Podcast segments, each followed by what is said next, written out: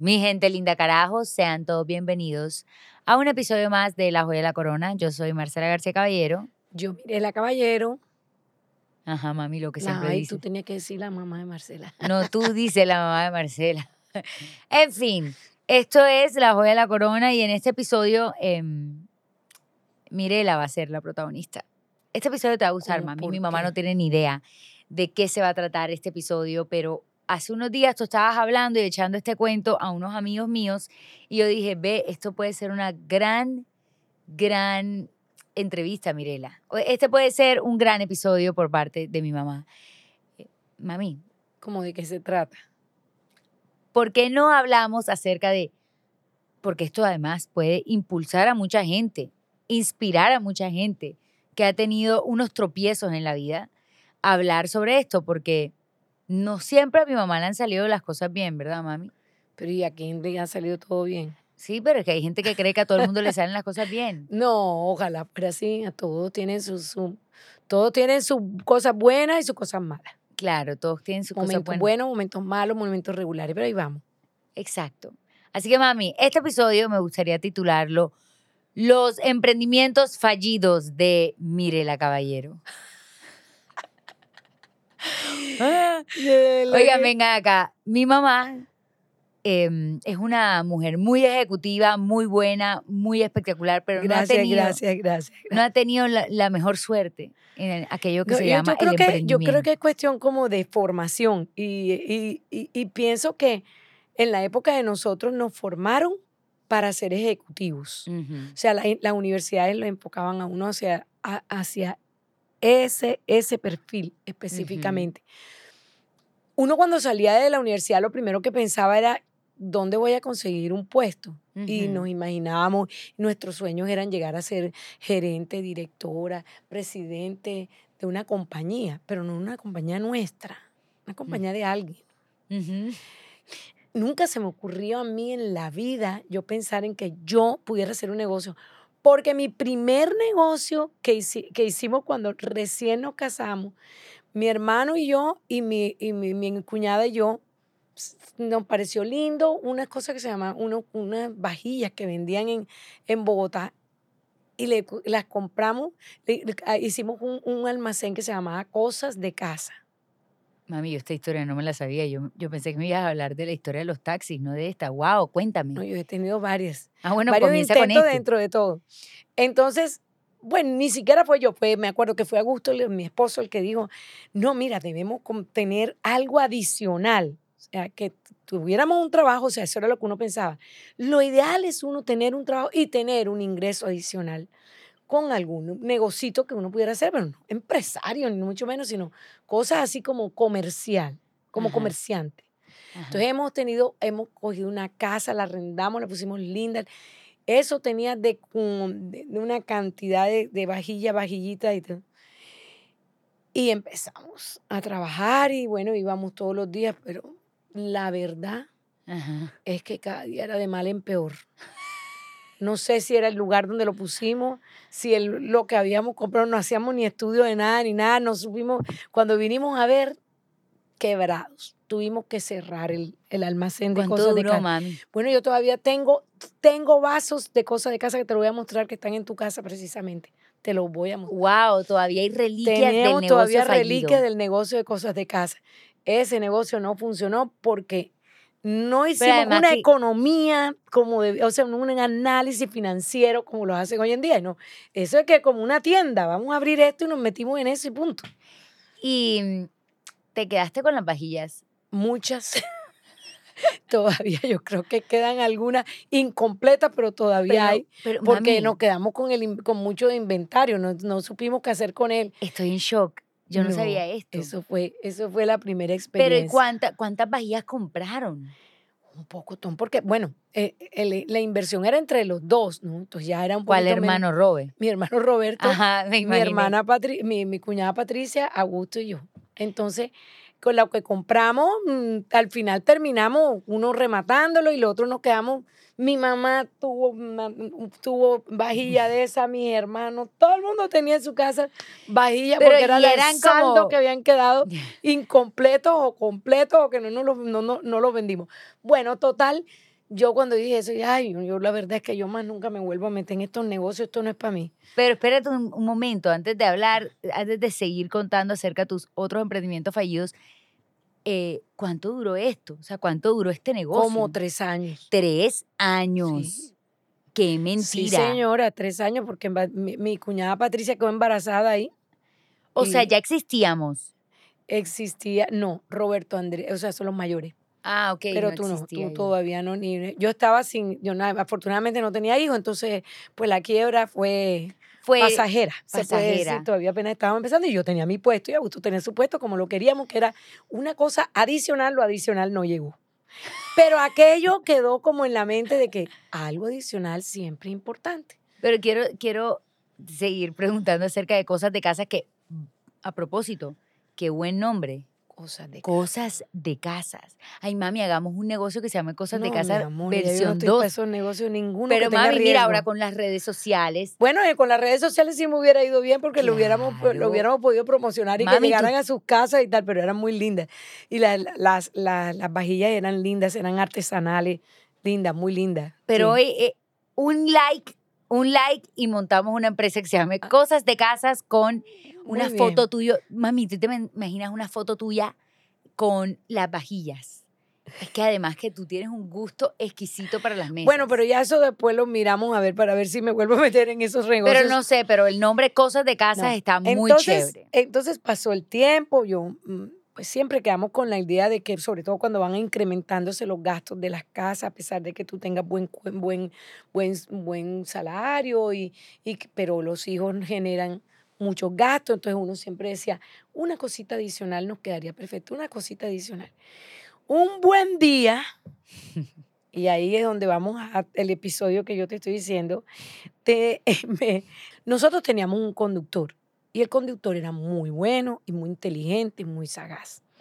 Y un día me dijo, doctora, yo quisiera decirle, porque él me trataba así de doctora, doctora, yo, yo quería proponerle un negocio. Resulta que yo me he dado cuenta que no hay taxis con aire acondicionado que van, que viajen de Barranquilla a Cartagena, Santa Marta. Y como en esa época los gerentes de, sobre todo de- del sector financiero, nos movíamos mucho en la zona y en carro. Dije, vea, está buena idea. Yo de eso sé bastante y tal. Y me trajo todo un estudio, que ese sí vino estudiado, porque el de cosas de casa no tuvo estudio. Este sí se sabía que íbamos a ganar tanto, que eso producía tanto y que esto nos iba a dar tanto. Ajá. Y perfecto. En efecto, con la cédula compramos los, los mm, tres taxis porque se, ne- se necesitaban tres carros para que eso diera verdaderamente algún resultado. Compramos los taxis porque con eso, con el producto se, se pagaban y además nos quedaba una utilidad la que necesitaba para tener ese ingreso adicional. Y al principio todo fluía muy bien, divinamente, él llegaba la plata, yo feliz, mi negocio, él llegaba un momento, yo hacía le hacía su auditoría y la cosa y todo bien. De pronto, pasa un año o un año y medio, los taxis empiezan a fallar. Cada mes tenían un problemita grave. O había que cambiarle un repuesto, o había que ponerle no sé qué, o había que ponerle no sé cuándo, y ya entonces la utilidad bajando, bajando, bajando. Pero además, el objetivo de, ese, de, ese, de esos taxis era precisamente ir, eh, llevar gente que fuera y viniera a viajes a Santa Marta y Cartagena y no salía ni uno. Y dije, bueno, pero ¿y entonces cómo fue esto? Porque aquí no salen los viajes que tú me prometiste. No, porque no se puede, por una cosa y la otra. Para no alargarles el cuento, el negocio cada vez iba de pique. Yo antes, cu- cuando estaba emocionada, hasta he metido un amigo, un gran amigo, y él puso otro taxi. No acababa de, estar, de entrar al negocio cuando al mes le robaron el taxi al pobre amigo. Luego llego y me sale como a, la- a los dos meses de eso, eh, uno de los tres taxis nuestros se lo robaron también. Ay, Y yo, había bueno, no. mucho rojo. Y él empezó a decirme, es que yo tengo la seguridad que eso se lo han llevado para tal parte. Deme tanto que yo voy a ir a buscar porque yo lo tengo identificado. Y yo de boba le daba la plata para que pudiera a, a buscar taxi porque el taxi no aparecía. Taxi nunca apareció. Pero no nos quedamos solamente aquí. Ya yo con aquella desespero que tenía de ese, ya no quería saber de un taxi. Yo dije, este es el peor negocio de la vida. Y un buen día aparece en, el, en la televisión local que el nombre de mi esposo se acababa, acababan de encontrarlo muerto en un, en, en un carro, en un taxi. ¿Cómo así? Espérate, espérate, que te estás volando una parte importante. O sea, ¿qué pasó con el negocio? El negocio, iba mal, pero todavía no se había reventado del todo porque yo no lo había, bueno, teníamos que por lo menos que diera para pagar la cuota de, de sostenimiento, el, la cuota de, del banco. Ya yo la idea era, termino de pagarlo y vendo esos cosas y ya que no quiero saber de más nada. Pero en el intermedio me roban uno, que bueno, nos dieron una plata del seguro y adicionalmente encuentran al, a una persona supuestamente con el nombre de mi esposo. O sea, sale en las noticias Augusto Noel García, Rodríguez. Lo acababan de matar en un eh, saliendo en un, carro de tal parte aquí en, en, Barranquilla. Tanto que yo no, me, yo no supe esa noticia así, sino fue la mamá la que oyó eso y llamó enseguida a mi mamá, que vivía en el mismo edificio, que saliera a buscarnos y cuando llegaron al, apartamento me vieron a mí como tan tranquila, vieron que dónde estaba Augusto, que dónde estaba Augusto, entonces eh, yo dije, pero ¿cuál es el problema? En ese momento todavía no habían los celulares, esto ni nada, entonces yo cogí el teléfono y me dije, aquí está, y hablamos. O sea, llamaste al teléfono ¿Qué donde pasó? mi papá. Exacto, tu papá estaba vivo, no, te, no había pasado absolutamente nada, sino que ese conductor se había cogido la cédula de tu papá y se había hecho pasar por tu papá. No. Entonces, a todas estas nosotros no sabíamos qué, era, qué había pasado y llegamos al, al, al sepelio. Llegó él al sepelio, yo no. Llegó él al sepelio y cuál es su sorpresa? Que estaban una serie de personas buscando a la, a la, a la viuda para decirle que cómo iban a hacer porque no le habían hecho traspaso de los carros. No. El hombre, con la cédula de Augusto, llegaba y les decía, mira, esto está en un leasing. Pero entonces me, el carro. al carro lo vendía y le decía que como estaba en un leasing, le diera la plata, que cuando se terminara el leasing, le hacía el traspaso, porque mientras tanto el, el, en el leasing el carro es de la, de la entidad financiera. No. Y se hacía pasar por mi papá, por tu papá. No. O sea que el, el negocio no solo nos había ido mal, sino que habíamos perdido todos los taxis que teníamos. Le tocó a tu papá coger a cada uno de estas personas que eran de buena fe. Le dijo, bueno, ¿tú cuánto diste? Y creerle. Yo le pagué tres, mm, pesos. Ah, bueno, tú debes cuatro en el banco. Quédate con el carro y paga eh, el resto en el banco. Y le endosaba el, y les traspasó las deudas a todos para que no se quedaran con... Total, esa fue mi gran experiencia, la peor de todas desde el punto de vista financiero y además con robo incluido y todo. Pero todo no queda ahí. Después tengo la osadía cuando regresé de, eh, una, de España. De España que habíamos ido en una misión diplomática. Cuando regresé, yo allá me quedé fascinada con las persianas de aluminio. Qué belleza esas persianas, como eso era hermético. Te, para imagínate en el calor, en el sol, en para una segunda vivienda, todo lo bueno que es dejarla así como dejan allá en, Europa las viviendas y se van de, de viaje.